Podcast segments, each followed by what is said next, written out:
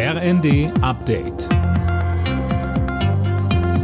Stündlich neu. Auf den Punkt informiert. Ich bin Dirk Jostes. Guten Morgen.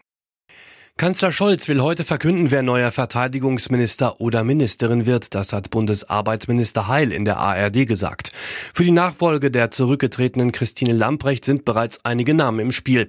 Dazu sagte uns Unionsfraktionsvize Wadefuhl. Wir alle haben eine Wehrbeauftragte gesehen, Eva Högel von der SPD, äh, die durchaus äh, die Sorgen und Nöte der Soldatinnen und Soldaten verstanden hat. Wir wissen, dass äh, der SPD-Chef Lars Klingbeil eine Nähe zu verteidigungspolitischen Fragen hat, auch außenpolitisch erste Erfahrungen gesammelt hat. Also das wären die beiden Personen, die aus Sicht der Opposition das Amt vom ersten Tag an wahrnehmen könnten. Seit gestern ist das Braunkohledorf Lützerath offiziell geräumt. Die Bilanz des mehrtägigen Ringens rund 100 verletzte Polizeibeamte sowie mehr als 200 Strafanzeigen gegen Klimaaktivisten. Diese Zahlen hat NRW-Innenminister Reul gegenüber der Bild-Zeitung genannt. Johannes Schmidt. Ermittelt wird nun wegen Delikten wie Landfriedensbruch, Diebstahl und Körperverletzung.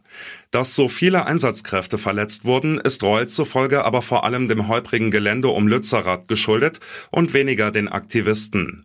Der NRW-Innenminister ging auch auf den Vorwurf ein, die Polizei sei bei der Räumung unverhältnismäßig brutal vorgegangen. Ich bin nicht bereit, diese pauschalen, unbelegten Schilderungen zu akzeptieren, so Reul.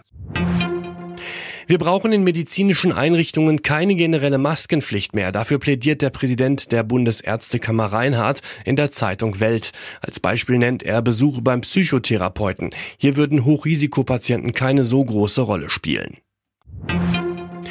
In Deutschland gibt's immer weniger Organspenden. Im vergangenen Jahr spendeten knapp 900 Menschen nach ihrem Tod eine Niere oder auch eine Lunge. Knapp sieben Prozent weniger als im Jahr davor. Ein ernüchterndes Fazit heißt es von der Deutschen Stiftung Organtransplantation. Alle Nachrichten auf rnd.de